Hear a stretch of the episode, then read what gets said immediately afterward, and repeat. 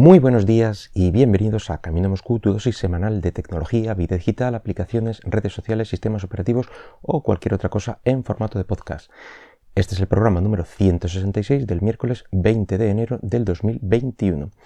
Y hoy, ¿por qué no? Pues vamos a hablar de Linux, que hacía tiempo que no, que no hablábamos de él y concretamente de por qué Linux es, un buen sistema operativo mm, especializado para, desarrolladores. Eh, lo que vamos a comentar aquí son una serie de puntos que está más o menos consensuada con la mayoría de, desarrolladores que usan Linux.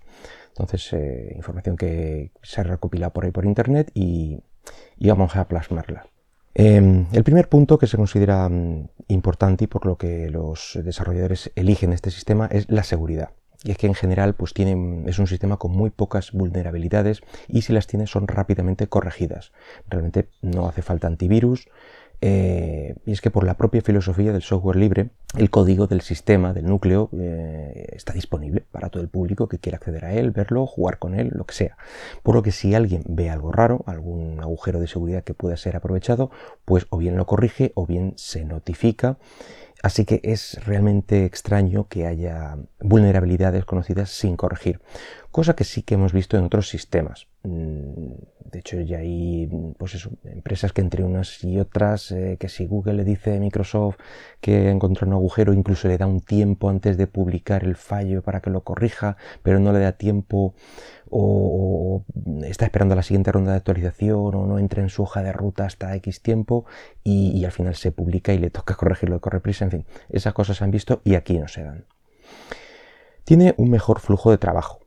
Instalar programas, librerías, eh, dependencias es sencillísimo, especialmente si usas la, línea de comandos. Sea cual sea la distribución de Linux que utilices, pues tienes un gestor de paquetes preinstalado conectado con un repositorio desde donde instalar fácilmente pues la gran mayoría, si no todas, eh, de, programas, librerías, etc.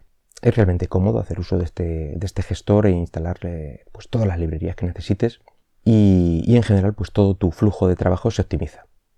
Es cierto que puedes instalar mm, gestores de paquetes parecidos a lo que te encuentras en Linux en Windows, por ejemplo, pero que sea algo integrado eh, en el sistema preinstalado, pues bueno, es una garantía de buen funcionamiento y de, integración en sí misma. Porque lo que desde luego no es óptimo eh, es, vamos a poner un ejemplo de instalar una aplicación X, bueno, pues vamos al navegador, abrimos el buscador que más eh, nos interese, mm, vamos a buscar ese programa que estamos buscando, vamos a la web donde dice descargarse, eh, hay que evitar caer en posibles eh, páginas, en este caso páginas fraudulentas o botones trampa que, dice descargar y luego es otra cosa. En, las páginas de estas de descarga generalistas suele ocurrir, ¿eh? no, me estoy inventando nada.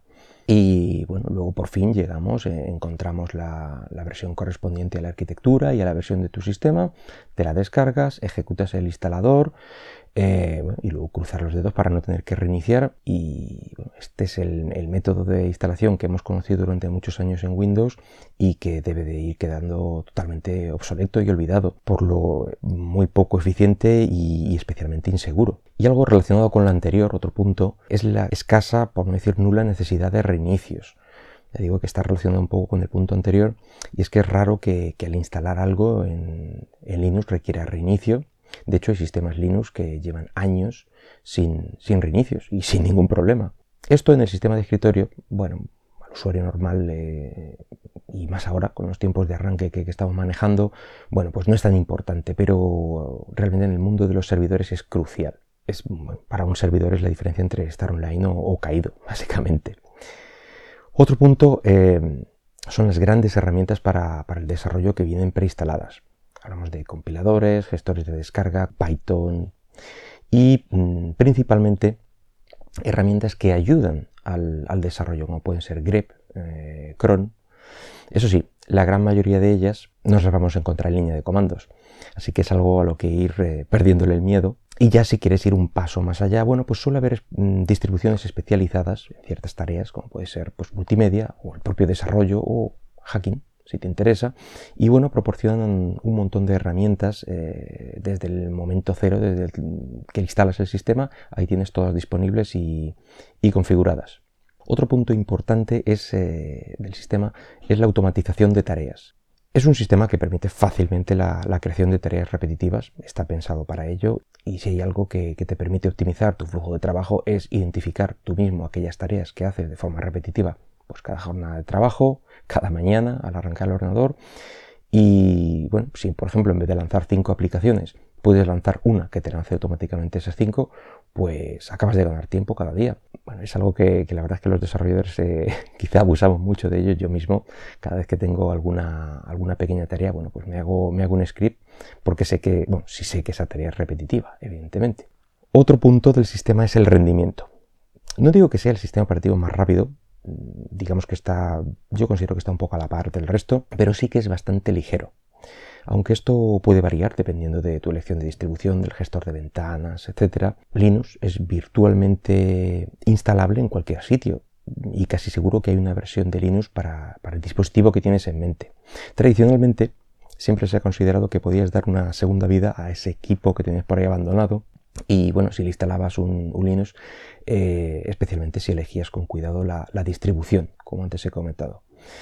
Hay, distribuciones Linux eh, especialmente ligeras, con su escritorio y tal, vale que puede no ser el más bonito, pero con lo justo y necesario para, mm, funcionar y, que ocupan unos cuantos megas en, tanto en disco como, como, en memoria, que es lo importante.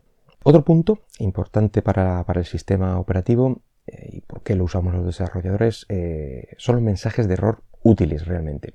Esta característica, bueno, puede sonar un poco extraña y digamos que, es útil, eh, valga la redundancia, para, un perfil de usuario muy concreto. Hablamos de los mensajes mm, del sistema en general, nada de...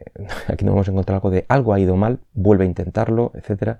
aquí mm, si ocurre algún error, dispones de toda una traza eh, de qué es lo que ha ocurrido para que o bien tú o bien eh, lo reportes a la comunidad si, si ese error es, continuo. En general a los desarrolladores nos gusta tener unos mensajes descriptivos eh, para averiguar qué ha ido mal y poder solventarlo o por lo menos informar a quien corresponda que bueno, pues seguro estará más cerca de averiguar el error si dispone de de toda una información completa. El sistema también dispone de, una cantidad ingente de logs e información para averiguar pues, casi cualquier cosa que está ocurriendo o que ha ocurrido en él. Y como último punto vamos a nombrar la personalización. Hablo de algo que va mucho más allá de, cambiar el fondo de escritorio, el salvapantallas, los colores, la fuente, que digamos que es lo básico que cualquier sistema que se precie, bueno, pues debe poder hacer y, y facilitar a sus usuarios. Hablo de ir un poquito más allá y poder elegir, pues, gestor de ventanas, por ejemplo, e incluso elegir alguno de ellos que, mm, no se basen en la, típica metáfora de escritorio. Eh, puedes em, encontrar aquellos que son como por losas, dividiendo la pantalla automáticamente. Eh, entre todas las aplicaciones abiertas. Últimamente me está trayendo este tipo de, gestores. Ya tengo alguno instalado por ahí eh, para la consola, para poder tener diferentes terminales en una misma ventana, pero ahora eh, estoy viendo si, me llevo este concepto también a las ventanas normales de gráficas, digamos, al entorno gráfico. Y bueno, ya si hago el cambio os lo comentaré. Eh, resumiendo, que, Linux te facilita enormemente pues, crearte un entorno totalmente a tu gusto, que te resulte agradable, cómodo, productivo. El sistema debe adaptarse a ti y, a tus gustos y no tú al sistema. Es cierto también que esto requiere de algo de tiempo y de conocimientos. Es decir, que requiere que, te, pongas un poco de tu parte para que todo esté, pues eso, a tu gusto. Mm, pero una vez que lo tienes, disfrutas el doble del sistema. Y bueno, también es verdad que estamos hablando de, desarrolladores que mm, se presuponen primero ciertos conocimientos y cierta predisposición bueno, a cacharrear y a configurar eh, un sistema hasta dejarlo a su gusto.